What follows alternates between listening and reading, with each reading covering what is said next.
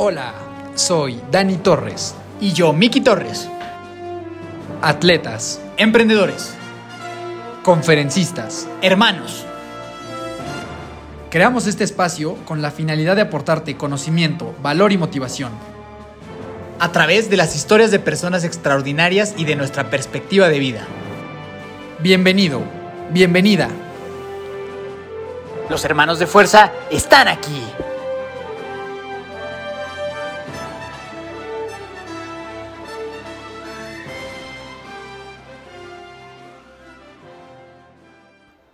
Mi querida y adorada familia de fuerza, ¿cómo están? Daniel Torres, Dani Torres, saludándolos un lunes más. Sumamente contento, sumamente emocionado porque es un episodio muy especial que llevábamos tiempo queriendo grabar. Ustedes nos habían pedido muchas veces que intentáramos platicar con el invitadazo que tenemos el día de hoy y por fin llega a tus oídos.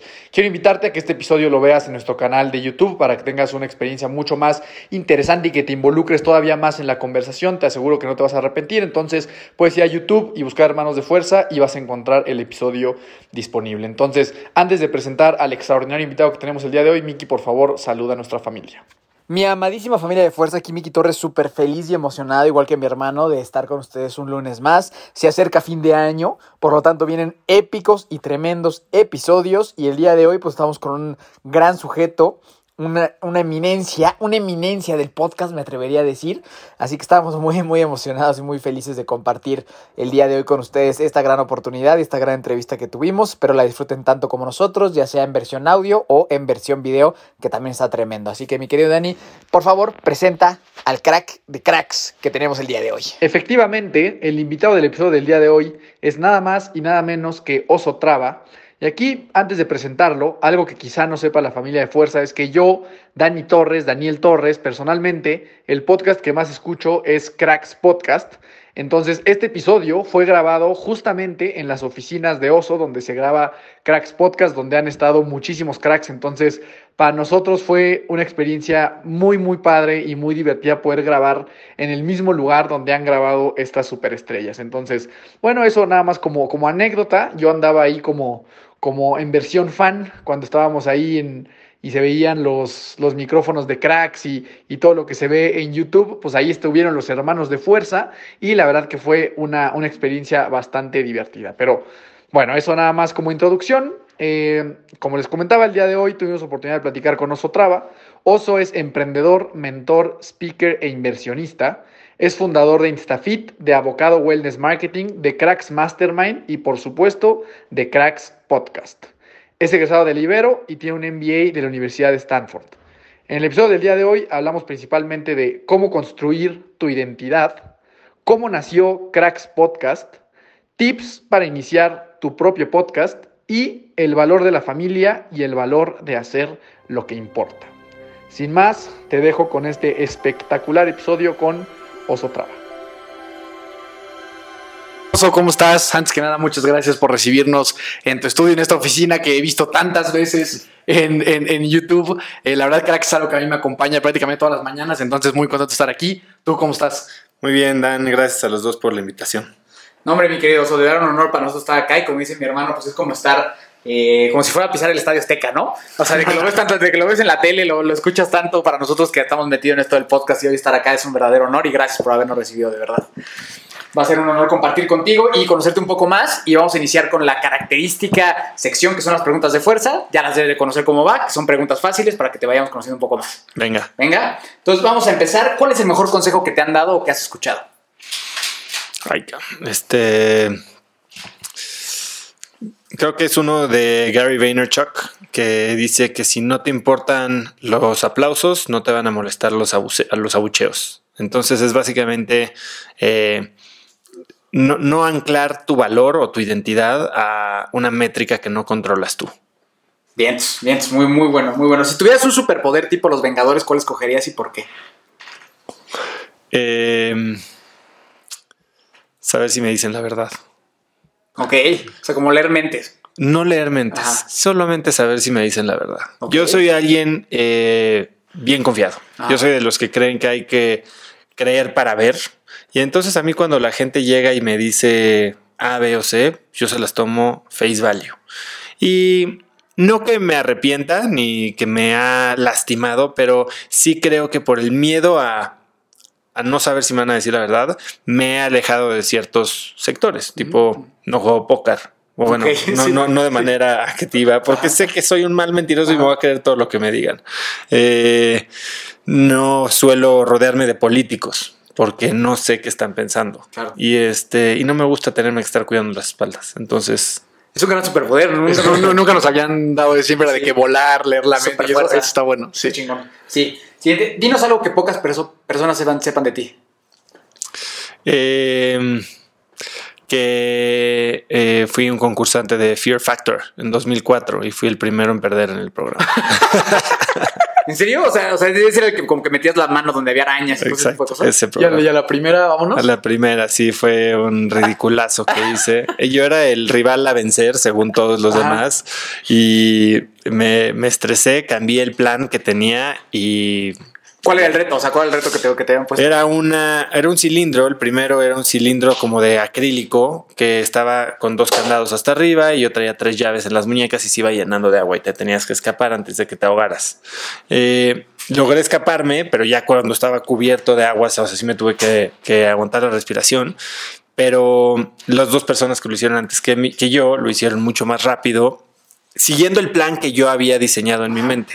Pero a mí me tocó sacar el popote más largo, fui el último, y cuando vi lo que ellos habían hecho, dije, no, tengo que cambiar el plan. Y como cambié el plan de último segundo, hice un ridiculazo y perdí. Y me dio un coraje. O sea, o sea, Lloré. si, si- si hubieras, o sea, ¿tú crees que si hubieras, te hubieras quedado con tu plan principal, hubieras ganado? O sea, lo hubieras superado. Pues probablemente, probablemente sí. Qué interesante eso del... Eso, ese, ese tema del cambio de plan creo que es algo interesante. Yo ahorita me estaba acordando una vez que fallé un penal contra el Atlas, me acuerdo, y fue exactamente lo mismo. O sea, yo salía, o sea, yo iba a patear y decía, yo, yo siempre pateaba cruzado. Y justo antes de patear, cambié el plan rápidamente, lo pateé a otro, al otro lado y me lo paró el portero. Y justo mi, o sea, lo que siempre me repetía era, puta, ¿por qué cambiaste de plan? ¿Por qué cambiaste de plan? ¿Sabes? Entonces, Sí, a ver, tenemos que ser flexibles, tenemos que sabernos adaptar, pero no cambies el plan si no hay por qué. eso. Me gusta. A, a veces, digo, tenemos para hacer las cosas, ya tenemos las cosas que hay que hacer. Sabemos cuál es, eh, digo, para bajar de peso, para bajar la panza, para estar saludable. ¿Sabes qué tienes que hacer? Lo único que tienes que hacer es seguir el plan. Exacto. Y es lo que no hacemos. Sí, sí, sí. Hay veces que las iniciativas salen peor, ¿no? Sí, Andar y- teniendo esas iniciativas de último momento. Y ya en el plan a lo mejor habrá iteraciones y, Claro. cambiar de dirección, pero sí, estoy completamente de acuerdo. Vientos, vientos. Siguiente. Si tuvieras la oportunidad de invitar a tomar un café a quien fuera de la historia de la humanidad, vivo o muerto, ¿a quién invitarías? Uf. eh,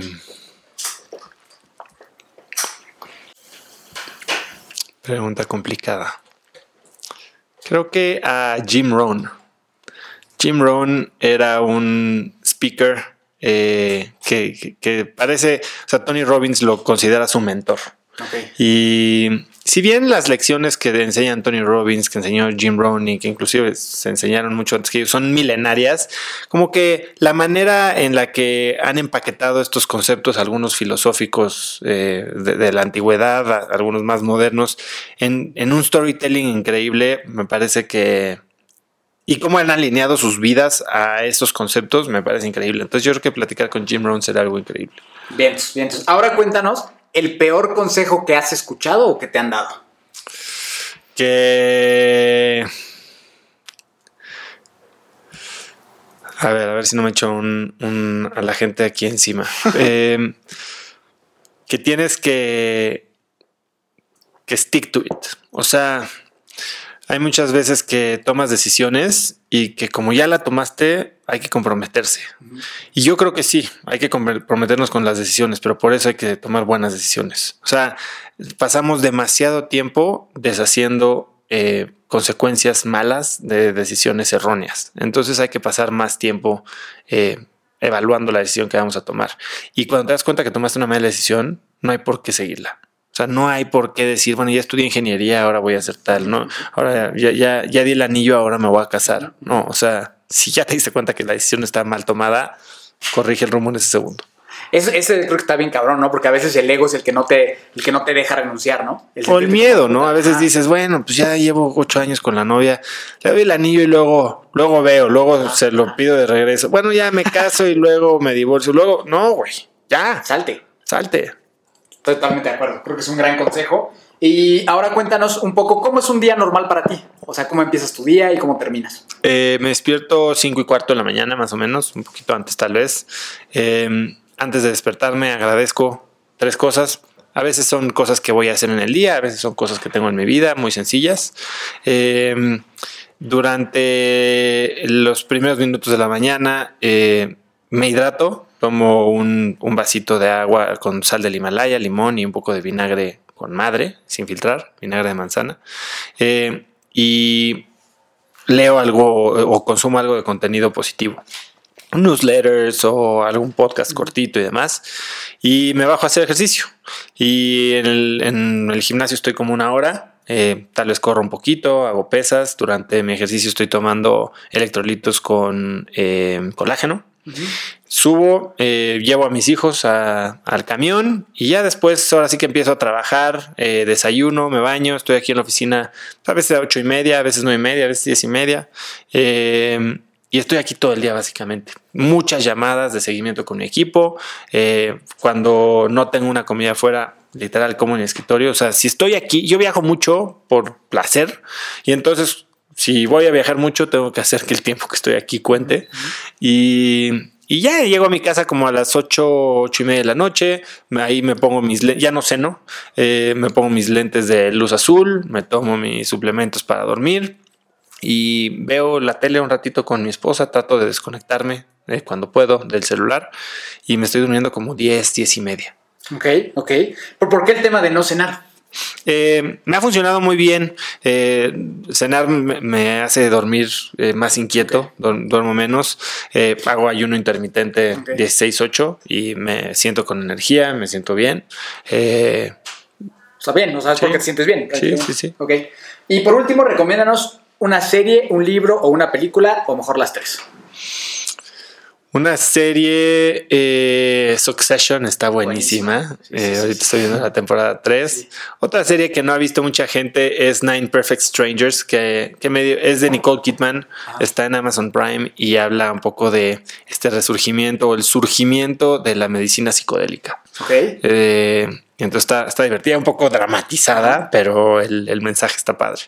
Eh, un libro, Awareness, de Anthony de Melo eh, y una película. Fíjate que no, no soy tanto de ver películas. Okay. Soy, soy, mucho más de series. Eh, no tengo alguna película que haya visto últimamente. O sea, ¿Tu película favorita que dijeras? La Matrix, sin ah, duda. Okay. Okay. ¿Quién nos, ¿quién nos, dijo Javi, Javi Martínez Morado, que también, sí. tu, también nos dijo que era, que era Matrix. Oye, estas, estas, o sea, ¿qué, ¿qué actividades representa tu trabajo? O sea, cuando dices que estás en la oficina, o sea, ¿qué actividad es la que toma la, la, mayor cantidad de tu tiempo? ¿Qué es lo que más te consume? O sea, llamadas, juntas. Sí, llamadas con mi equipo.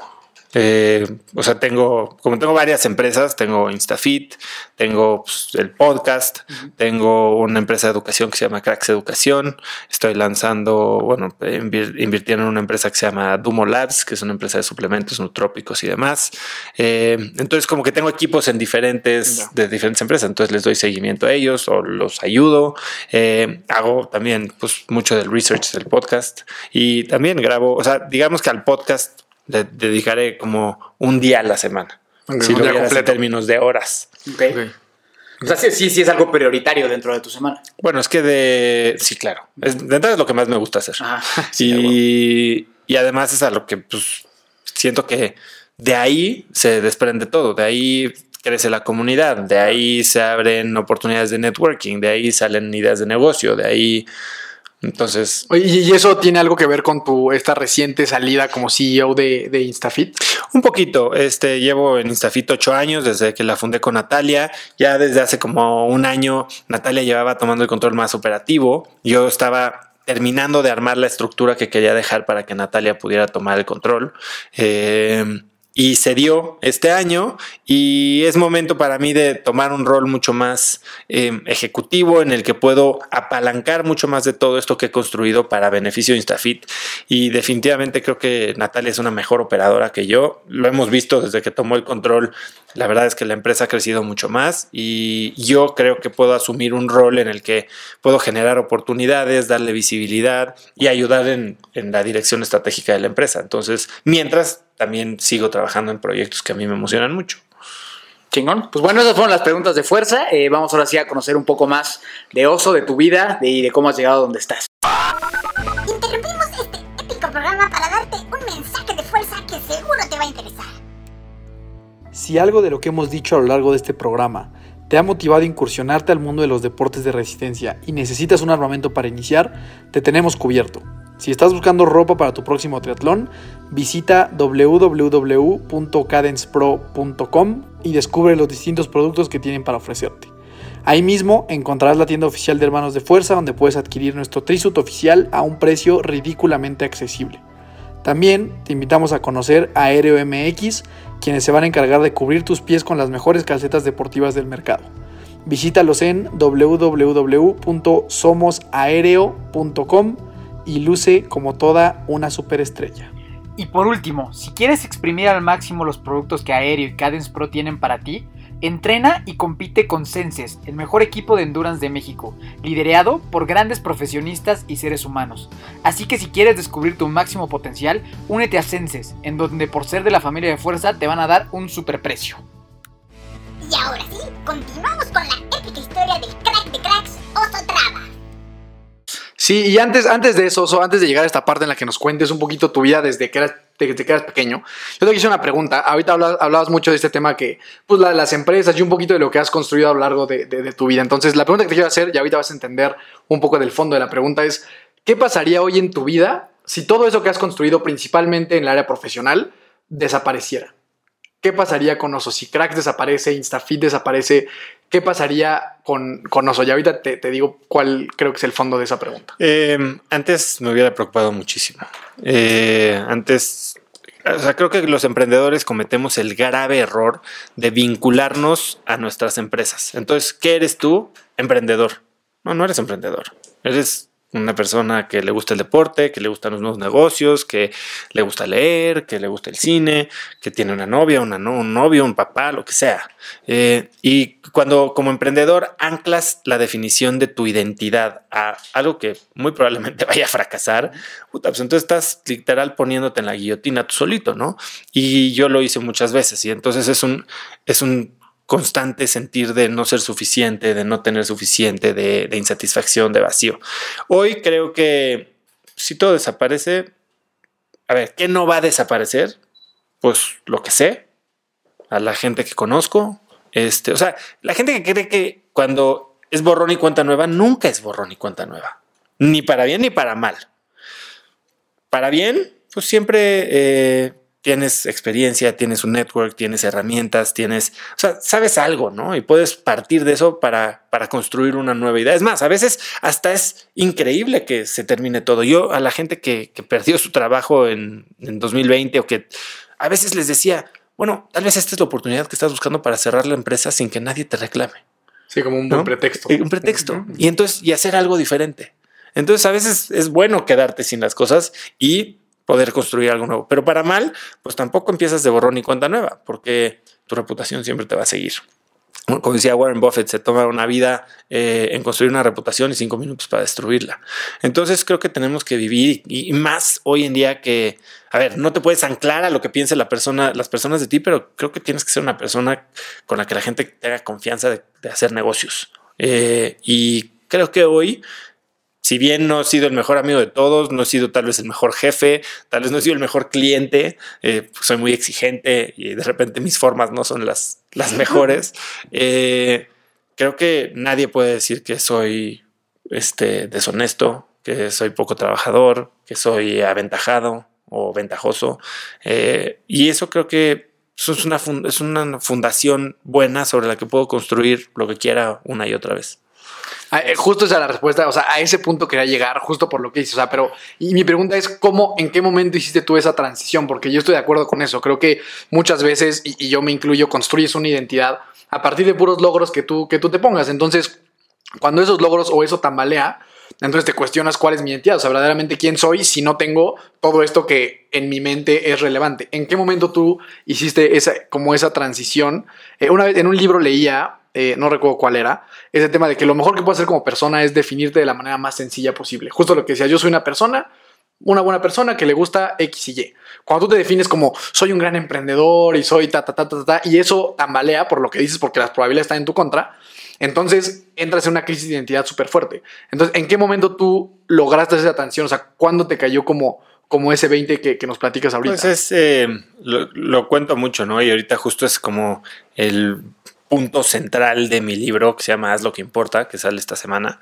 Eh, es el momento en el que mi esposa me dijo, ¿por qué odias tu vida? ¿No? Cuando yo tenía pues éxito en muchas dimensiones que ninguna importaba tanto para mí y, nunca estaba siendo suficiente éxito. Eh, entonces, pues estaba yo totalmente vacío, inconforme, decepcionado. eh, y fue ese momento en el que traté de- de entender por qué, si tenía todo lo que según yo quería, no era feliz.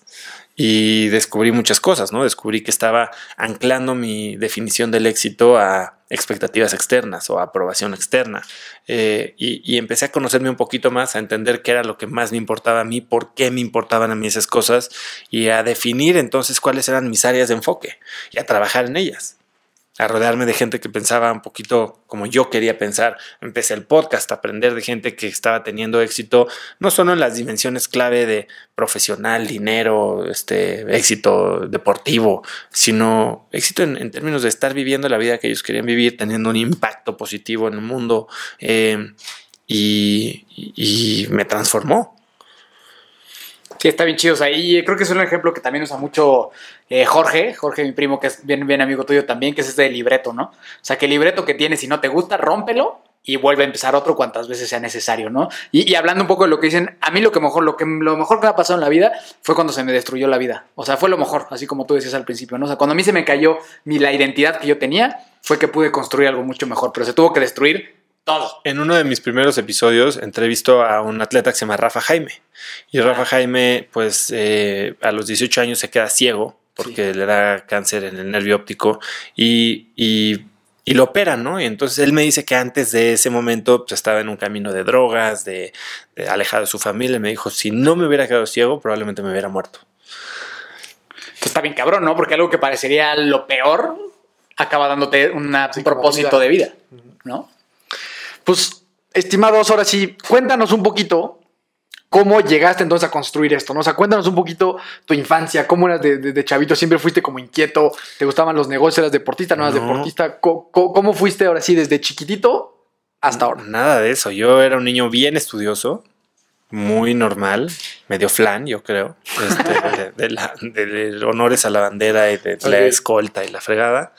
Eh, malo para el deporte. O sea, tenía dos pies izquierdos, no, no. Nada más, entonces todo primaria, me acuerdo un día que estaba jugando fútbol en la herradura aquí en un club este, que había en México y me pasan la pelota y me cae, pero literal, yo creo que a menos de un metro de la portería y la fallé. Y este, sí, portero, o sea, una cosa. que era más difícil saber y, que, y que no puta, o sea, me sentí pésimo, me acuerdo haber llorado y dije, no, no, no, no ¿Cuántos años mí. es esto? No, O sea, pues ¿qué yo creo que habré tenido, no sé, ocho, o sea. Y este, y la verdad es que no, nunca, nunca fui muy deportista. Después, en secundaria, eh, cambio de escuela y empiezo a jugar hockey sobre hielo. Y en la banda del hockey sobre hielo, pues era, eran los rudos, ¿no? Entonces pues, empezamos con las fiestas y las niñas y las peleas y, y entonces como que se empieza a agarrar un, un medio, medio aura de medio niño malo, ¿no? Me seguía yendo muy bien en la escuela, eso nunca sufrió, pero por otro lado siempre fui muy, muy relajiento. O sea, mucha fiesta, mucho alcohol. Eh, en el hockey no era tampoco tan bueno, pero ya me defendía. Y como estaba grandote y no me daba miedo pelearme, entonces pues, Sí, es con un eso elemento. pasaba. Ajá. O sea, para el hockey que eso jalaba bien. A mí me metían a romper madres y, Lo hacías bien, Listo. cumplías. este. Y ya de ahí, este. Pues crecí, ¿no? O sea, secundaria normal, prepa normal, después fui a la, a la Ibero y seguí echando. Siempre fui como muy social. eh, fui presidente de la carrera en la Ibero, estudié ingeniería industrial. Y, y yo creo que mucho también derivado de, de mis habilidades un poquito sociales, ¿no? De, o sea, la verdad es que lo que yo organicé como presidente de la carrera eran torneos de dominó y ese tipo de cosas, o sea, no, nada muy académico. Este, digo, hicimos algunas otras cosas, pero la verdad es que yo venía a, a- a reemplazar a María Arisa, que era la presidenta anterior. Y bueno, María Arisa es- era la mujer perfecta, ¿no? Era la mejor presidenta que había tenido la carrera en la historia del, del mundo. Y, y digo, sigue siendo así, ¿no? Es una eh, mujer extraordinaria y muy exitosa. Eh, y, y bueno, pues yo tenía esta idea de ser banquero, de llegar a Nueva York, de, de vivir una vida de éxito financiero y pues por O ahí. sea, ese era el sueño. O sea, Ese era sueño era ahí. Ese era el sueño. Y todos mis 20 me dediqué a eso, a estudiar lo que tenía que estudiar. Eh, hice una maestría en Stanford, este, tomé los trabajos que tenía que tomar, como para construir currículum y llegué ahí. E-, Ese proceso de Stanford, ¿cómo fue? Pues bastante orgánico, ¿eh? O sea, sabía que lo tenía que hacer. eh, apliqué a dos universidades, a Harvard y Stanford. Eh, tomé un curso para, para saber hacer el GMAT. Lo pasé a la primera con muy buen score. hice mis aplicaciones. En Harvard ni siquiera me llamaron a entrevista y en Stanford terminé entrando. Eh, eran las únicas dos opciones que tenía y una me, me votaron y otra me aceptaron. Entonces tuve mucha suerte. Y termino en Nueva York, ¿no? Este, en la, en la carrera, bueno, en la maestría tampoco fui este, honor student ni mucho menos. Era presidente del comité social, eso sí. ese sí, ese, ese nunca fallaba, sí. Eh, Y la experiencia de estar en una universidad que para muchos pues, es un sueño imposible, ¿cómo es? O sea, ¿cómo relacionarte allá como latino? O sea, ¿cómo, cómo es, todo, todo ese rollo? este, transformador. Lo diría, no, no, no encuentro otra manera. O sea, yo llego a Stanford lleno de prejuicios, ¿no? O sea, yo llego pues queriendo llevarme con los europeos y con los gringos, que son de los que podía aprender, ¿no? Y todos los asiáticos y los no, hindús y demás, yo no, no, no, esos no. Y, y muy rápido te das cuenta que eres un idiota. O sea, que son personas brillantes, que son personas divertidas, extraordinarias, cultas. Este, de entrada estaban los hijos de las personas más importantes de cada país, de los presidentes de varios países, y tú con tus, con tus prejuicios, pues te, te cierras puertas. Y no por conveniencia, pero porque tienes- quieres, ap- o sea, si quieres aprovechar del mundo y quieres aprender, eh, esa es la manera de hacerlo. Yo creo que eso es lo que más aprendí en Stanford. Yo no aprendí, así que me digas, ¿cómo aprendiste finanzas? ¿Cómo Ajá. aprendiste? Yo aprendí a aprender, aprendí a ser un poquito más curioso. Yo no leía nada antes de llegar ahí y ahora soy un lector voraz. Eh, y, y la verdad es que es una experiencia bien, bien cañona porque volteas y dices, no manches, o sea, ¿por qué estoy yo aquí? Todas estas personas son extraordinarias, han logrado cosas increíbles y yo, yo vendía seguros. O sea, que, que aquí hay algo que no, no me está cuadrando. Todo mundo, eh, existe este concepto de ser el, el error de admisiones, ¿no? Que todo mundo cree que fue el error de admisiones. Que no solo te pasa a ti, es un poquito como el síndrome del impostor. Ajá. De ¿qué estoy haciendo aquí? La cagaron al aceptarme. Este, y después volteas y ves que el de junto la cagaron más. También. sí, sí, sí, sí. Pero, pero es padrísimo, ¿no? Porque te llevas un network increíble de amigos extraordinarios. O sea, yo viví el segundo año con eh, un kuwaití, un gringo, un, un chipriota, un inglés, un holandés y yo. Y somos mejores amigos, ¿no? A la fecha. De, Es una diversidad cultural súper rica. Sí, hay- muchos latinos se siguen juntando con los latinos y, y más si van casados, yo iba soltero. Eh, entonces como que yo viví la vida de, de soltero, de internacional, sí tengo amigos sudamericanos, eh, españoles y demás, pero también tengo muchos amigos americanos y, y de otros países. Y la verdad, increíble la experiencia, increíble, increíble lo que aprendes, también increíble que sigues con la mente chiquita, ¿no? A mí me pasó enfrente Facebook, a mí me pasó enfrente Airbnb y yo no, no sabía que era eso. Mis amigos estaban aprendiendo a hacer apps para Facebook y las vendían en cientos de miles de dólares y yo, no, no, no, yo voy sea, tú traes todavía el tema del... tema financiero. Y llego al mundo financiero en 2008, se cae el mundo financiero, este, me doy cuenta que no estoy feliz, que no me gusta lo que estoy haciendo, que yo quiero ser la persona que está del otro lado de la mesa, que eran mis clientes latinoamericanos que tenían toda la Sí, lana de sí. haber hecho empresa y demás. Y me regreso a México a, a, a ver qué pasaba, con una mano delante y otra atrás, y caigo como emprendedor.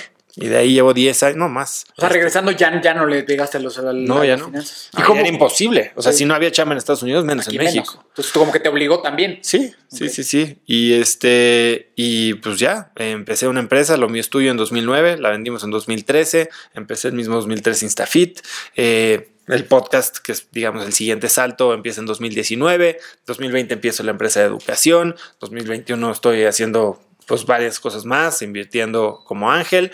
Y en 2022 yo creo que vienen cosas así pues, pues muy grandes, ¿no? Traigo proyectos en televisión, traigo este, proyectos de fondos de inversión, traigo proyectos de cripto, eh, con NFTs, o sea, como que traigo muchas ideas, ¿no? Y hoy siento que por primera vez estoy eh, como que aceptando mi lado creativo. Yo siempre fui súper cuadrado, siempre fui by the book, muy, ya sabía cuál era la regla, muy de prejuicios. Y cuando, cuando abandoné esos prejuicios y cuando acepté que no sabía nada, eh, pude empezar a aprender y a descubrir y a abrir puertas y, y, a relacionarme mejor con gente que antes, por incluso hasta por celos o envidia, este, alejaba de mí, ¿no? Oye, cuéntanos un poquito cómo fue ese, ese exit de lo mío es tuyo, porque al final, pues digo, tú lo sabes, todos los emprendedores muchas veces buscan eso, ¿no? ese es como el, el, gran sueño de construir algo que luego, lo, luego venderlo una buena cantidad de dinero y tan, tan. ¿Cómo fue para ti esa experiencia? Si la ves como, si la ves desde afuera, parece textbook, porque agarramos una idea que funcionaba en España, eh, que había nacido en Australia, y decidimos replicarla en México con la idea de después vendérsela a estos australianos. Y dicho y hecho, cuatro y medio años después, se la vendimos a los australianos. Eh, se la vendimos a unos gringos que eran dueños de la mitad de la compañía en Australia que habíamos emulado. Eh, primero tomaron 51% de ownership y después tomaron un stake más grande. Y cuando tomaron el stake más grande, yo me salí, mi socio se quedó y yo saqué todo, o sea, me había quedado un cachito, pero pues eso ya al final eh, ya, no, ya no significó nada. Y me dio, a ver, no fue un dinero que me cambió la vida, fue dinero que de lo que yo viví seis años mientras eh, creaba InstaFit, ¿no? Porque de ahí utilicé para fondearlo, siempre subsidié eh, con mi sueldo a la empresa.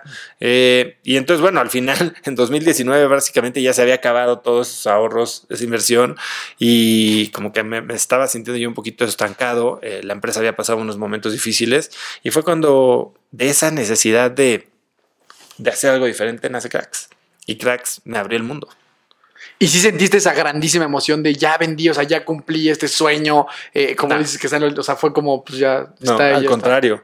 Está. O sea, yo cuando vendí fue este. Madres. No, me urgía. Porque okay. cuando compraron la mitad de la empresa, con el 51%, resultó que ahora ya éramos CEOs, pero teníamos jefes, mm. que era el fondo claro. que nos había comprado. Y, el, y los jefes no eran muy buenos jefes y nos tenían a mí y a mi socio, que éramos co-CEOs, chocando mucho entre nosotros. Él recibía una directriz, yo recibía otra y al final estábamos chocando mucho. Y, y fueron este, momentos bien desgastantes y tomé la decisión de, de, salirme. Y afortunadamente se dio que estábamos levantando otra ronda de inversión y fue que pude sacar yo mis acciones en ese momento. Sí, fue un tema de llama ya. O sea, ya tú ya le querías llegar de, de, sí, de estar ahí. Sí, sí, sí. Y, y luego, tomé un hit, ¿eh? O sea, dejé como 33% de mis acciones. Mm. O sea, ahí como que las tuve que renunciar para poderme salir. Okay. Ah, entonces así te urgía. Me urgía. O sea, preferías perder algo que seguirte quedando. 100%.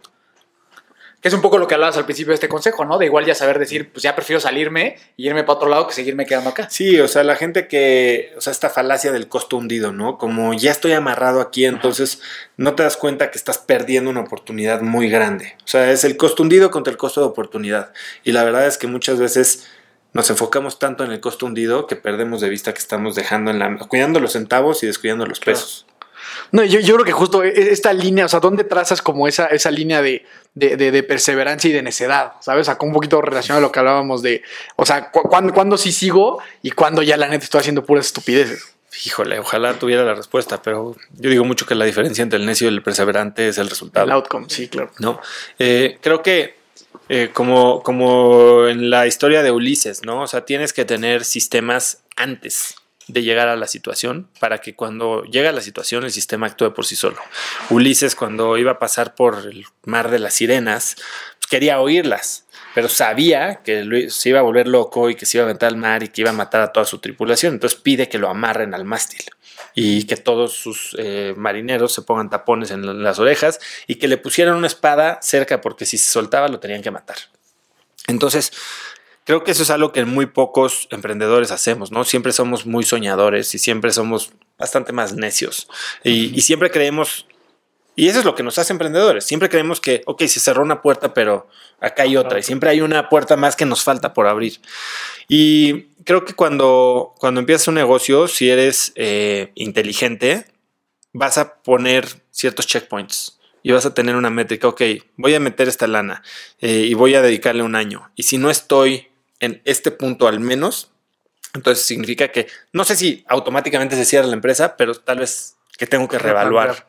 Sí, Eh, voltear a ver más lados. ¿no? Exactamente. Y yo tuve esa oportunidad en Instafit como al año. Lo tuve dos veces, una al año, una a los dos años y cachito. Y justo un consejero, eh, Eric Decom, me dijo: ¿Y cuánto tiempo más le vas a dar a esto? Y yo le dije: No sé. Idea. Y aquí llevamos ocho años. Sí, es que es el tema, que de repente si sí, o sea, si neta, si pasa esa línea de, de perseverancia, sí, a lo mejor el resultado es muy bueno, ¿sabes? Es como algo que es, como dices, al final solo el resultado es lo que te va a dar, pues si fue buena idea o no, pero hay veces que, pues sí, es que es hasta medio de intuición. Sí, pero hace poquito hablaba, escuchaba un podcast con Naval Ravikant y Chris Dixon, en el que hablaban de, de escalar montañas, ¿no? Y que muchas veces, sobre todo en el mundo corporativo, nos ponen ese siguiente peldaño tan cerca y vemos la remuneración, el placer inmediato tan palpable que perdemos de vista que tal vez en perseguir la siguiente promoción o en perseguir la siguiente rondita de inversión, no nos damos cuenta que estamos jugando en el, en el estadio incorrecto, que estamos escalando la montaña incorrecta. Y lo que te dicen estos güeyes es, en cuanto te des cuenta que no importa el siguiente eh, escalón que tú veas, si ves que al lado hay una montaña más grande, tienes que saltar a la montaña más grande. O sea, yo siempre digo que los errores clave en la vida no son tácticos. O sea, no es utilizar, no es echarle pocas ganas a tu chamba, porque siempre le echas un chingo de ganas. No es utilizar la herramienta incorrecta para resolver un problema. Es estar resolviendo el problema incorrecto. Es estar persiguiendo la carrera incorrecta. Es estar jugando en, en el mar incorrecto, ¿no? Sí, perseguir como la zanahoria incorrecta, ¿no? Y el deporte que no es. Y ahorita estoy justo este, en ese tema, ¿no? Porque tengo unas ideas y de repente digo, están padrísimas y puedo hacerlas realidad y pueden ser buenos negocios, pero no son el negocio este más gigante que podría. O sea, tal vez ni siquiera estoy viendo cuál es el negocio gigante, pero sé que tal vez esto no es suficientemente grande. Sí, sí, sí. Y entonces estoy en esta disyuntiva de qué hago. Que, que- que eso también es algo muy cabrón. O sea, el tema de decir, a ver, ya tengo en mi cabeza, no sé, como buen emprendedor, cinco o seis alternativas que creo que puedo tomar, ¿no? ¿Por, por, por cuál te vas? ¿Sabes? Yo, yo sí creo que llega un momento en que la intuición juega un papel súper importante en el que dices, puta, de estas seis, porque al final, o sea, algo que por lo menos yo he vivido, seguramente tú también, cuando, cuando varía el enfoque, o sea, cuando dices, pues le voy a meter tantitos huevitos a cada una de estas seis, pues terminas por tener resultados, la verdad, medianones, ¿no? O sea, Sí. y, cuando, y cuando te enfocas un poco más, quizá no solo en uno, pero por lo menos dos, tres, pues empieza a ir mejor. Pero tú qué opinas de eso? ¿Qué opinas como de, de hacerle caso a esta parte intuitiva de, de- de ir, de ir a por eso? Platicaba con una inversionista mía que se llama Laura González Stephanie, eh, de un fondo de inversión que se llama The Venture City en Miami. Y ella decía, ella, a ver, ella fue del- de, las principales jugadoras en el equipo de crecimiento de Facebook, eh, sobre todo a nivel internacional. Y me decía que ella, al final del día, muchos son números y todo, pero tienes que hacerle caso a tu panza. Y Hernán Casá de, de Kasek Ventures me decía lo mismo. O sea, puedes tener como emprendedor muchas, mucha data, muchos consejeros, muchos asesores, pero al final del día tienes que tener el estómago para seguir tu, tu visión. Y, y ahora sí, justo como que de seguir tu visión, ¿cómo salió la visión de Cracks? ¿En qué momento te surgió? ¿Por qué te surgió? Pues la verdad es ¿Cómo que estuvo? también fue el otra nombre, cosa- todo. Si vieras, este, llevaba yo como ocho meses desarrollando la idea, pero como ah, algún día estaría chistoso lanzar un podcast porque yo, es- o sea, todo 2018 creo que lo desarrollé. Me acuerdo que nos fuimos a esquiar, eh, no sé si todavía fue en 2018, eh, sí, en 2018. O- sí, yo creo que sí fue 2018. Eh, y les platicaba, voy a lanzar un podcast y tenía ya nombres posibles, invitados posibles, eh, equipo que tenía que comprar, qué preguntas tenía que hacer. Y ahí estaba, ahí estaba guardado. Y llegué a mi oficina el 7 de enero de 2019 y tuve un día bastante aburrido, un día en el que no sentía que estaba pasando nada eh, y dije, tengo que hacer algo diferente. Tengo que buscar crecer, salirme de esto. Llevaba, pues digo, en 2019 llevamos cinco años con InstaFit, como que me sentía un poquito ciclado, ¿no? Y dije, ¿qué manera puedo, no sé, romper este cascarón y empezar a crecer un poquito más? Y de ahí salió la idea. Al principio era un podcast que tenía mucho más eh, relación con el mundo del deporte o con figuras que hacían deporte. Eh, mis primeros tres fueron el abucio, una eh, doble de acción y atleta de parkour. Eh, Leo Texcucán, un artista plástico que hacía CrossFit, eh, Leti Román, eh, Germán Madrazo, que quedó en, hizo las Olimpiadas, quedó en último lugar, eh, Rafa Jaime. Entonces, como que al principio, todas estas historias de gente que tenía el deporte, ¿Y era gente que ya conocías? ¿no? No, no, no. Bueno, a Ela era hija de unos amigos de mis papás. A Leo sí lo conocía. Leti Román, pues de, de oídas, eh, estábamos en la misma industria. Y de ahí Germán Madrazo le escribí, a Rafa Jaime le escribí también, o me lo presentó una coach que yo conocía. Y así como que fue creciendo. Y, y- y no sé, como que tocó un nervio esas historias y la gente lo empezó a oír y empezó a crecer y de repente pues echaba mano de la gente a la que más acceso tenía, ¿no? Eh, Miguel Mier, pues era amigo mío de, de la maestría, eh, Juan Lucas Martín, pues que fue el episodio 29 y ha sido de los más escuchados, también estábamos medio en el, medio en el network. Y, y empecé a crecer Instagram y a través de Instagram me abrió muchas puertas. Y, y era porque lo platicábamos también mi hermano y yo que creemos que otra cosa al que le diste en el punto, o sea, muy cabrón es en el nombre. O sea, haberle puesto cracks estuvo poca madre, ¿no? ¿Fue algo sencillo o cómo? Tenía cómo una lista como de veintitantos nombres y si te fijas, el último en la lista es cracks, así con mayúsculas. Había uno que se llamaba como este consejos de cracks, tácticas de cracks, este vista desde la cima. O sea, había como muchas cosas que tenía por ahí y al final no, no me acuerdo por qué caí en cracks solo. Y no, yo también estoy de acuerdo que eso es sí. Si hoy me- si me muero y quiere decir cuál es fue el momento único de genio de oso en su vida, Escoger cracks, escoger ese nombre.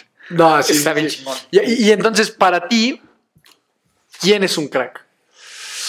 Para- Me le preguntan mucho porque, y, y fíjate que se vuelve algo bien, a veces hasta incómodo, porque hay gente que, o sea, inconscientemente parece que yo o el podcast te define y te dice si sí eres eres o si no eres. Y yo creo que está muy lejos de eso. O sea, quién es un crack no es para mí definirlo.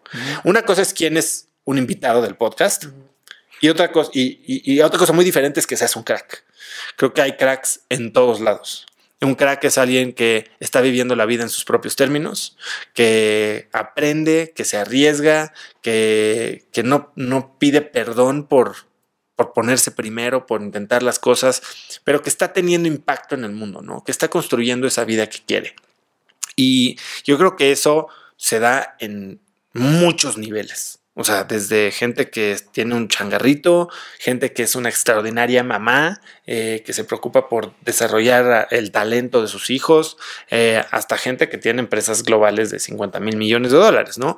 Eh, ya de ahí a que, oye, el auditorio de el programa que se llama Cracks quiere oír este tipo de historias, es una cosa bien diferente. Pero si no te entrevista a ese programa, no significa que no eres un crack. Claro. O sea, no significa que te estoy diciendo que mm, no Tú no llegas, eres suficientemente bueno, llegas. ¿no? Sí, yo, que estoy- no. yo- yo creo que todos son cracks para algo, ¿sabes? O sea, todos tienen cualidades. eh, sin duda estoy completamente de acuerdo con eso. ¿Y en qué momento? Porque seguro en algún momento sentiste como ya un boom del podcast, hasta que dijiste, ay cabrón, o sea, esto que empecé sí ya tiene pies, ya sabes, así ya tiene, ya, ya, ya, ya se ve como con un futuro bastante relevante. Todos los días me sorprende. ¿eh? Todos los días. O sea, desde los primeros que decía, wow, ya lo oyen mil personas, hasta ahorita que de repente me buscan los equipos de empresarios impresionantes o me llegan comentarios de que están en una reunión con gente pues, muy picuda, o sea, muy, muy, este, de, mu- de mucha influencia, vamos a decir, y están discutiendo el, El el, podcast, este, yo no me la creo, ¿no? Este, y el hecho de, no solo eso, sino de repente voltear y estar en mi oficinita aquí y, y voltear y ver que tengo sentados a Ah, sí, estos sí, sí, sí, sí. tremendos Ujú.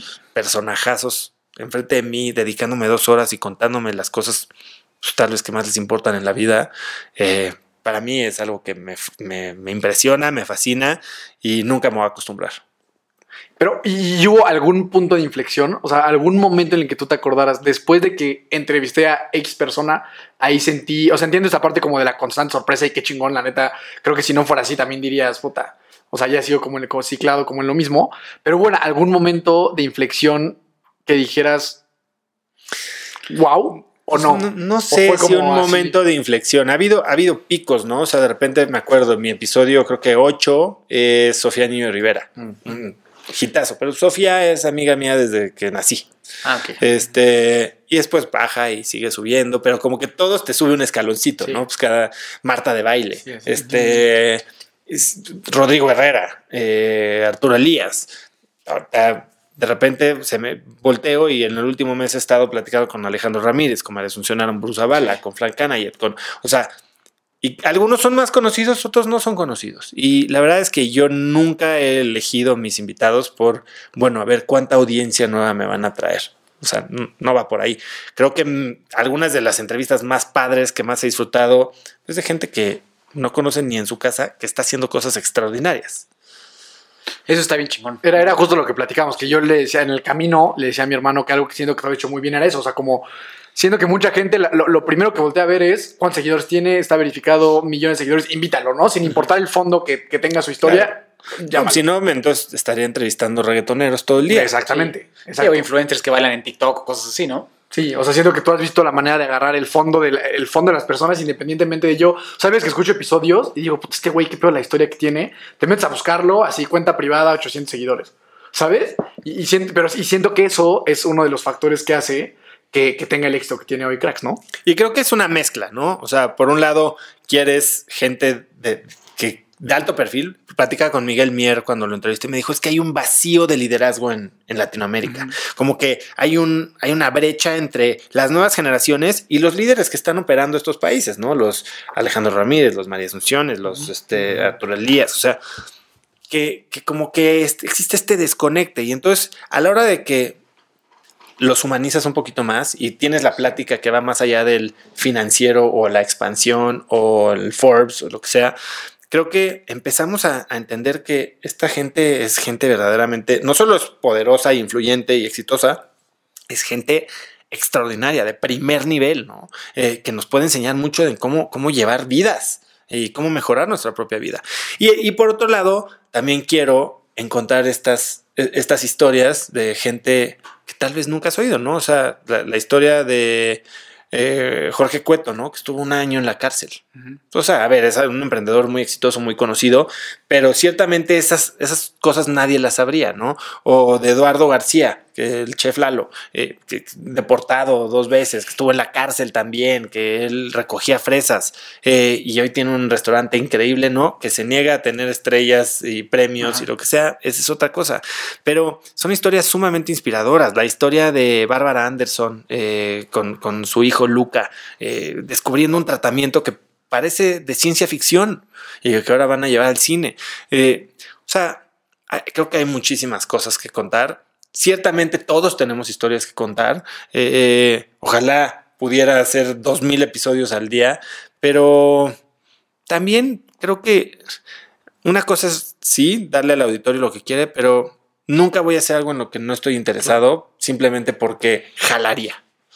para para sí. generar más seguidores o para generar Sí. eso, ¿no? O sea, pues, digo, apenas creo que el, el que sacaste esta semana de, de este señor que es Gastón- productor de, de este cine, que, que juntó así a Martin Scorsese, Robert De Niro, que dices, qué locura. Y es un cuate que tiene dos mil seguidores o algo así, pero Sí, que, sí, que sí. lograr ese, ese pedo y lo que él dice que, que le dijeron como, güey, si tú haces esto mal, Sí. o sea, no vas a Ah, trabajar sí. en tu vida, ¿no? Y, y no, pero o sea, ya estás hablando de un cuate que trabaja con unas personalidades que son eché dioses del cine.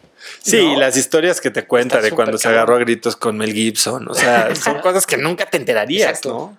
¿Y, y cómo es ese proceso de selección de invitados? O sea, tú dices, o sea, te sientas un día a hacer una lista, o sea, tengo pensado estas personas y las invitas. o también se vale que alguien llegue y te proponga que No, diga, "Yo bueno, hay una venir". página, a mí mucha gente me recomienda gente en Instagram y ahí se me pierden, entonces tengo una página que es cracks.la diagonal nómina, o bueno, nómina, pero sin acento, y ahí la gente puede llenar un formatito con quién es, por qué lo debería entrevistar, si tienen el contacto, y periódicamente mi equipo está revisando ahí, si nos suena algo, si hay interés, perfecto, pero también de repente veo a alguien que postea, oye, estoy con tal persona y me empiezo a investigar. O de repente veo que hay un, en alguna conferencia mencionan un libro de negocios o de un tema que me interesa y el autor es hispanohablante, lo contacto. Este, como que son temas que a mí me interesa saber, ¿no? Eh, de repente en podcasts gringos escucho que menciona el nombre de un latino en un tema que me está interesando, pues si ya están entrevistando al güey que habla inglés, pues está perfecto que hablen inglés. Pero ese latino que se amerita que lo mencionen en un podcast en inglés, lo voy a ir a buscar, ¿no? sí. Y así llegue a Luis Eduardo Luna, ¿no? Que es este güey que se ha metido mil ayahuascas. Ah. Este. Y tiene un centro y es un o sea, doctor en, en la eso. materia, ¿no? Y estuvo increíble en la entrevista. Entonces, de muchos lados, ¿eh? hay mucha inspiración. ¿Y, y has pensado alguna vez justo mi- migrar a, a otro idioma? O sea, migrar a inglés o siempre ha sido. No, la verdad es que creo que por ahora el gran éxito es que estoy no solo trayendo a gente que habla inglés, español, o sea, gente americana o que habla español a estas audiencias, sino dándole, dándole salida a las historias de los verdaderos cracks que hay en Latinoamérica, ¿no? Y en el mundo de habla hispana. Y si hay alguien que es muy crack y que solo habla inglés, pues probablemente ya tiene dos mil episodios en Estados Unidos, ¿no? Y si lo hago en inglés, entonces estoy sirviendo a otra audiencia. Yo sé que mi audiencia, muchos hablan inglés, este, pero final del día creo que hay una gran oportunidad en darles contenido en, en este idioma.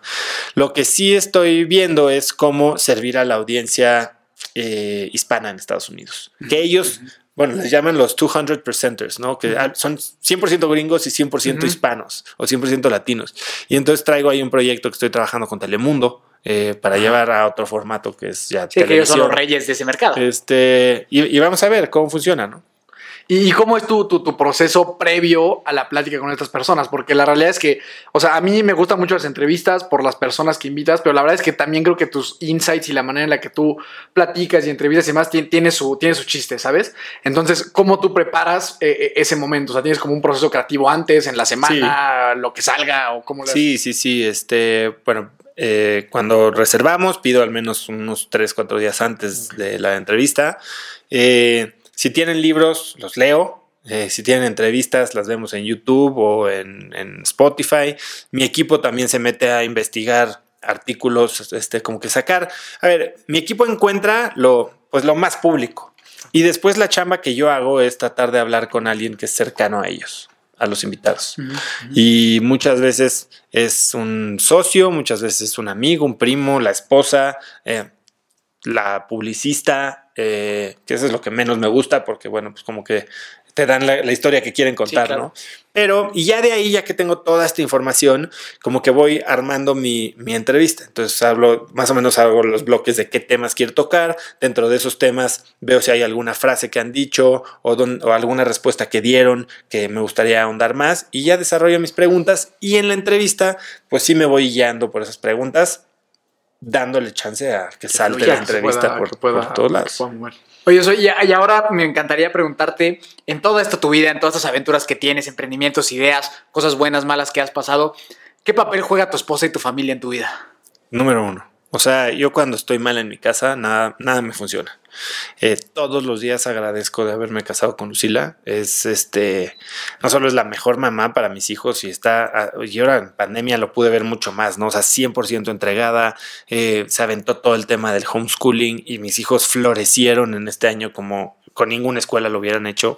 Y, y a mí, bueno, pues, ser em- esposa de emprendedor no va ser fácil, ¿no? Pues porque hay poca lana a veces, a veces hay mucha lana, a veces este hay muy malos días y unos lows de mal humor y en los que llegas a tu casa y si no sabes pintar la raya, pues está todo el te descargas ahí, este a veces es mucho trabajo, mucho tiempo fuera de la casa, este y ella la verdad es que siempre ha sido un gran apoyo, un un, un gran centro, o sea, en el sentido de, pues no te la creas, o sea, no te subes a un ladrillo y te mareas, este, hay veces que, que de repente se me ocurre hacer ciertas cosas, por ejemplo, hay veces que he pensado en invitados, digo, ¿cómo piensas de esta persona? Me dice, ¿es crack? Y con eso me los tumbo. Y bueno, si no crees que es tan crack, entonces. no. entonces, este, ella es un gran filtro de, de lo que hago. Eh, para todos mis proyectos, marcas, este, logos, todo lo demás, siempre, siempre pasa por ella.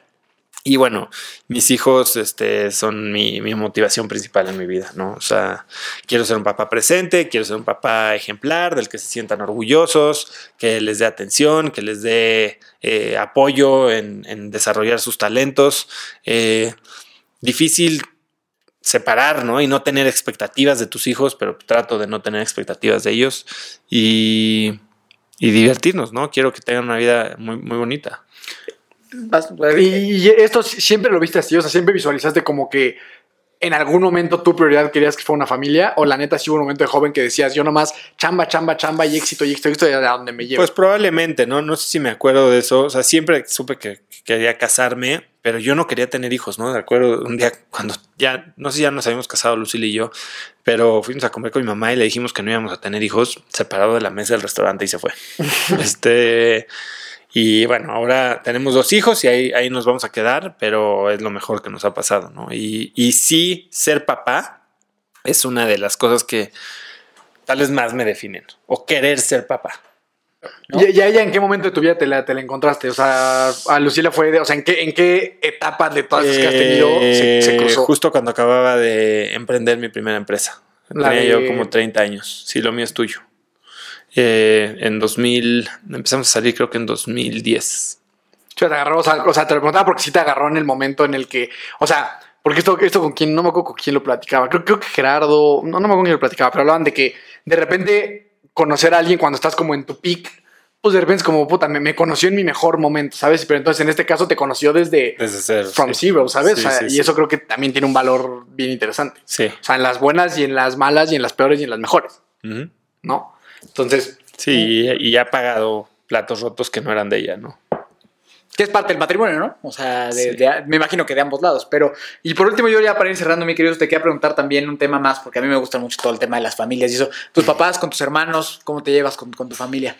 Eh, soy mucho más cercano eh, con mi mamá que con mi papá eh, y con el esposo de mi mamá. Los veo mucho, este, los disfruto mucho. Eh, mi hermana no vive en México, entonces la veo relativamente poco, pero me siento cercano a, a ella.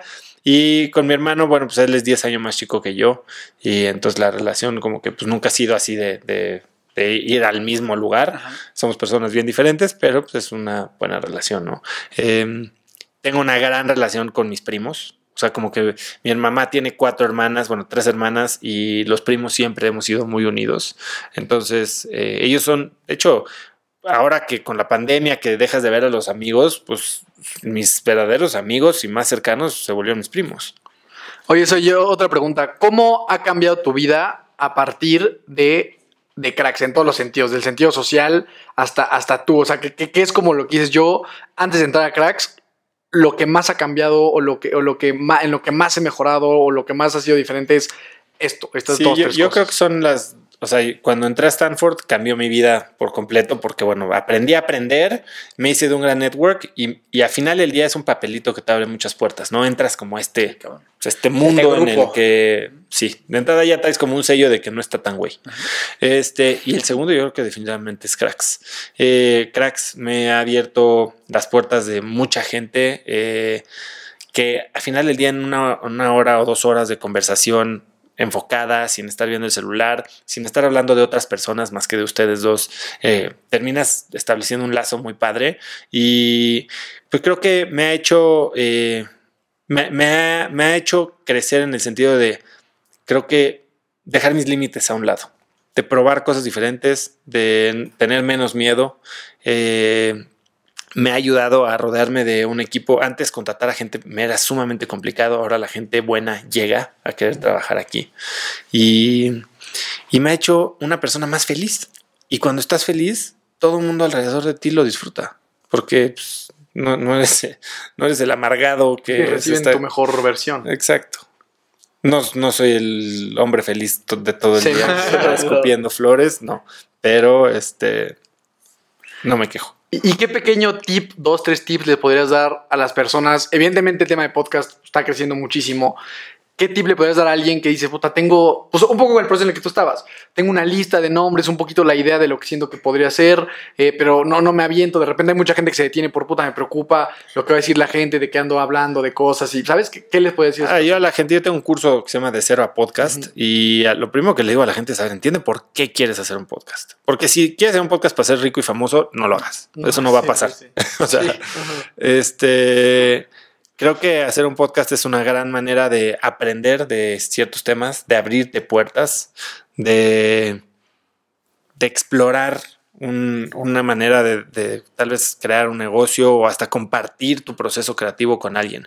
Eh, si tú, aunque nadie oyera el podcast, consideras que hacerlo es un triunfo, porque aprendiste, porque conociste a alguien, porque entonces hazlo. Si no, vas a otra vez depender de métricas externas. Si solo es un éxito el podcast, si lo oyen 100 mil personas, pues entonces probablemente a los, por eso la mayoría de los episodios de los podcasts no pasan del sexto episodio, ¿no? Porque la gente está cansada de, de que trabajan y el pago que ellos esperaban, ya sea en términos monetarios o términos de alcance o de, de retroalimentación positiva, no está. Pues entonces no estás valorando lo que en realidad es, ¿no? Que es esta oportunidad de platicar con alguien que si te interesa y estás escogiendo buenos invitados, pues entonces ese es el premio. O sea, para mí sentarme con estos cracks una vez a la semana es el premio. Todo lo demás que venga, bueno, está padrísimo, no me quejo y, lo, lo recibo con mucho gusto, pero yo, imagínate, si tú cada semana tuvieras tu trabajo y te invitaran un café de dos horas con un crack, ¿lo harías? Si nadie más oyera lo que dirías, claro que lo harías. Entonces piensa así de esa manera. Sí, yo, puta, yo siempre, sí, estoy completamente de acuerdo también. Eh, al final, siempre, mi hermano y yo, siempre que terminamos de grabar, siempre lo que decimos es. Estuvo a toda madre. O sea, nos, sí. divertimos un chingo. ¿sabes? Ya, ya luego viene que, oye, ¿cuántos los escucharon? ¿Le fue bien? ¿Lo compartieron? ¿No lo compartieron? Pero siempre lo, lo primero que decimos cuando terminamos es, oye, estuvo a toda madre. Qué divertido estuvo esta- este, este tema. Entonces, qué chingón. Yo estoy completamente de acuerdo en eso que, pues, eh, o sea, esto que dijiste de que si no te importara cuánta gente lo escucha, ¿lo harías o no lo harías? Creo que si respondes a esa pregunta, entonces ya vas de gane, ¿no? Exacto. Y hoy, Oso, ¿qué es lo que más valoras? O sea, hoy, ¿qué es lo más importante para ti? Eh, pues hay muchos niveles, ¿no? Pero yo creo que mi tiempo. Y eso es lo que más me tiene, eh, me tiene estresado ahorita. Porque eh, le he metido muchas cosas y antes tenía mucho tiempo y estaba muy, muy divertido. Y a ver, yo algo que platico mucho y justo en el libro este, Haz lo que importa, hablo de este sistema de diseño de vida y de productividad eh, que se llama DMS, que, que desarrollé. Em, a veces no nos damos cuenta y, y- le vamos echando, echando cositas, cositas, cositas. Y al rato no tenemos tiempo para hacer las cosas que verdaderamente nos importan por estar haciendo cosas que no mueven la aguja. Entonces, para mí lo más importante es constantemente reevaluar a qué le estoy dedicando mi tiempo, optimizar eh, esos procesos y, eliminar las cosas que no necesito, ¿no? Porque yo ya tengo muy claro cuáles son las áreas importantes de mi vida, ¿no? O sea, yo quiero tener impacto, quiero tener una familia padrísima y, y mejorar la relación con mi esposa, ¿no? Eh, tengo que recordarme eso, recordar por qué me importa y hacer tiempo para eso, porque si no tienes tiempo para lo que más te importa, no te importa tanto. Totalmente de acuerdo. Y cuéntanos un poco de cuándo, dónde- cuándo vamos a poder encontrar tu libro, dónde lo podemos comprar. El libro sale en audio en Vic, exclusivo primeramente un, primero un mes, el 4 de noviembre. Eh, pueden ir a Vic, Ya, el Vic- 4 de noviembre en Vic. en Vic. Y ese mismo día espero ya va a estar en la página que es hazloqueimporta.com y en hazloqueimporta.com van a poder comprar el PDF o el ebook. Eh, ya va a estar en Kindle también. Eh, eh, va a estar en la página para comprar en físico. Si lo compran en hazloqueimporta.com van a tener el libro firmado. Eh, en Amazon también espero que esté ese día, si no, yo creo que la semana siguiente. Y por ahí, pues pronto espero que en más lugares. Ok, o sea que ahorita que estás escuchando todo este programa ya lo puedes ir a Ya buscar, puedes, ya sí. lo puedes ir a comprar, así que no, no te lo vas a querer perder. Hazloqueimporta.com, está muy fácil. Bien. Y ya para, para justo para ser respetuoso con tu tiempo, Oso, nada más cuéntame un poquito de ese proceso del libro. Esa idea, cuando vino, te lo echaste rápido, te lo echaste, No, tardaste muchísimo. Lejos de eso. Tuve, eh, no sé por qué, dije, bueno, quiero, es otra de esas ideas y lo eché a andar y tuve que tener ayuda. O sea, no, no me hubiera dado la vida. No soy un gran escritor, yo creo yo. Tenía muchas ideas, había muchas cosas que quería aterrizar y, y más que la, la chamba de escribirlo, era la chamba de ayudarme a ordenarlo. Entonces tuve eh, ayuda de un, un super crack que se llama Alex Pacheco eh, y nos tardamos más de un año. Yo creo que tengo mails con él de septiembre de 2020 y, o antes y estamos ahorita en noviembre de 2021 y está por salir. Aunque sí, o sea, inició en la pandemia. Sí, Pero creo que ya lo traías un poquito guardada sí, la idea sí, del ya, libro. exacto. Pues qué chingón, Oso, muchas felicidades. Eh, a a mí por, por el tipo de deporte que a mí me gusta, escucho muchos audiolibros. Entonces, ¿es con tu voz el audiolibro? Sí. Qué chingón. Sí, no sé cómo va a estar eso. Grabé otro, otro audiolibro que es, bueno, es un, un audiolibro chiquito sobre el síndrome del impostor que saqué exclusivo con Vic. Ajá. Y este libro sí me tardé, yo, yo creo que van a ser como unos cuatro y media, cinco horas Ajá. de audio. No lo he oído, no sé si lo vaya a oír, pero está muy padre. Tiene ejercicios prácticos, tiene eh, links que puedes eh, ir y descargar. Hago mucha referencia a episodios, entonces te pongo los links de los episodios ahí, eh, eh, materiales descargables, entonces está, está muy bueno. Pues yo 100% seguro lo voy a escuchar. 100% seguro lo voy a escuchar. Yo creo que tú lo vas a leer. Entonces, Yo, a yo, yo- yo tengo un tema con el, con el audiolibro que, o sea, a mí me encanta tener libros como los que tú tienes. O sea, me, me encanta verlos y me encanta leerlos y, y tenerlos. Y siento que el audiolibro es una tan buena idea que me va a alejar de comprar libros y eso, y eso me genera. Mucha gente compra, el- o sea, escucha el escucha y lo audiolibro compra, y lo ¿no? compra, sí. Yo, yo la verdad es que de repente compro libros, muchos de esos no los he leído, muchos sí, este, pero en audio tengo... Y, de libros en esa parte de lectura tú te pones, o sea, metas, o sea, eres de decir, voy a leer X en el año, es de me gusta esto. ¿Cuál Yo- es yo- el objetivo de tener una meta? De Es que yo justo caí en 100 ese 20 libros en el apenas.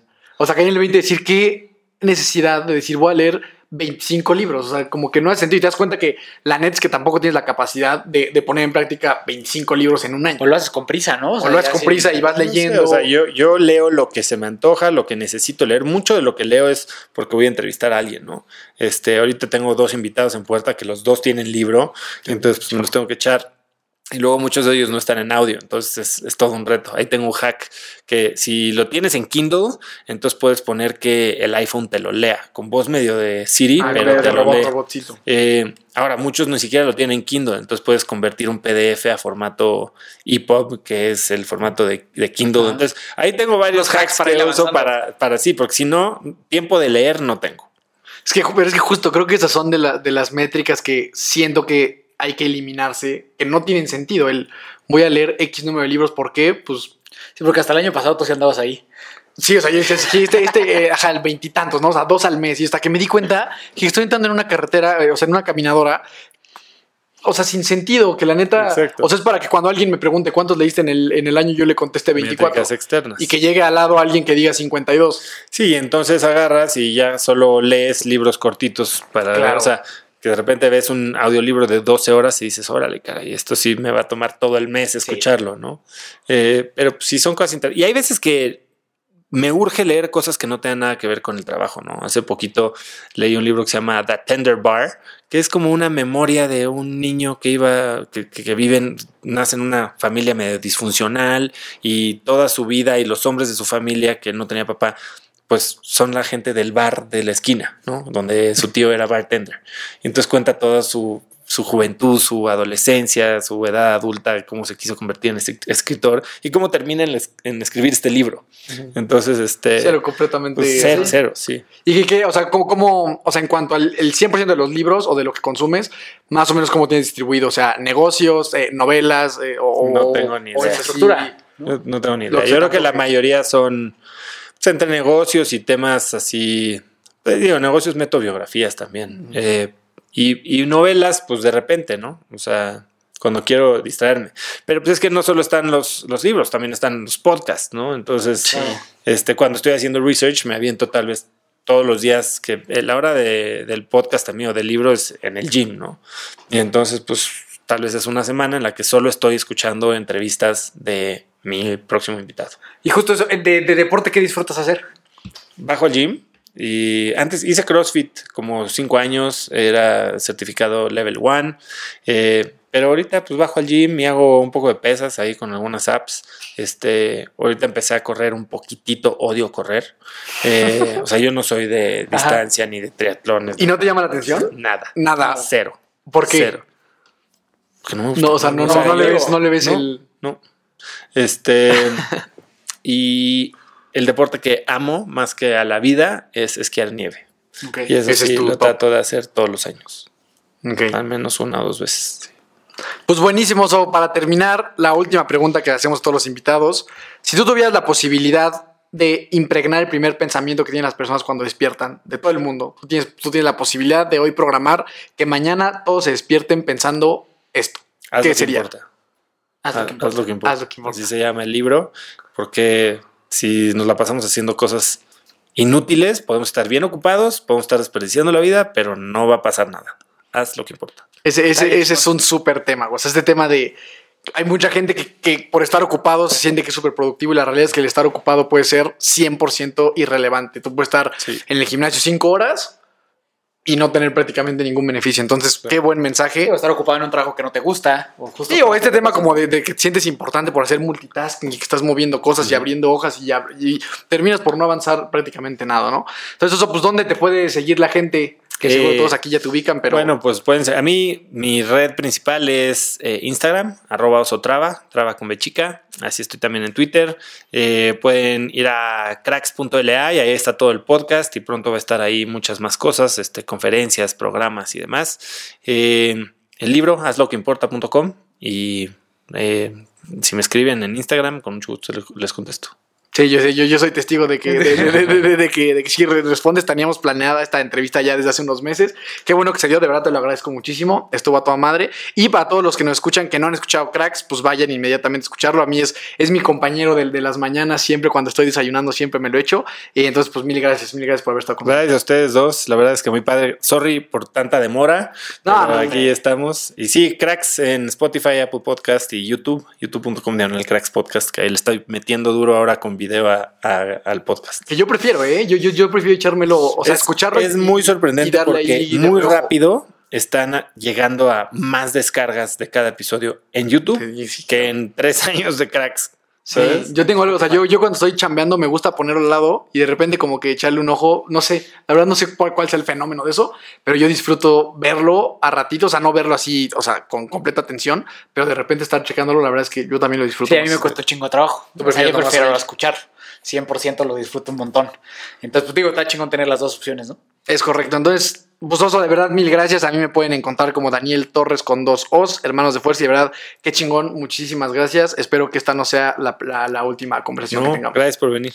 No, hombre, muchas gracias, Oso, toda la admiración. Eh, a final de cuentas, para nosotros, el estar aquí contigo, pues es de cierta forma, pues, seguimos tus pasos, ¿no? A final de cuentas, tú siempre es bien chingón rodearte de gente que admiras, que te suma y de decir, pues, pues ahora sí, si, si el oso fue para allá, pues por allá vamos a tratar de seguirle pegando. Entonces, muchísimas gracias por habernos recibido. Gracias a todos los que nos escucharon. Gracias al productor Juan que estuvo acá también acompañándonos, a nuestros patrocinadores. Y nada, amigos, como Miki Torres C, nos encuentras como hermanos de fuerza en todas las plataformas que existen donde puedas escuchar podcast y nada, pues recuerda siempre que nunca te rindas y la buena suerte te encontrará.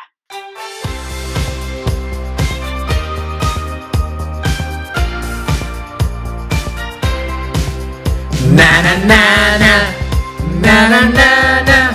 Hey, hey, hey. Adiós.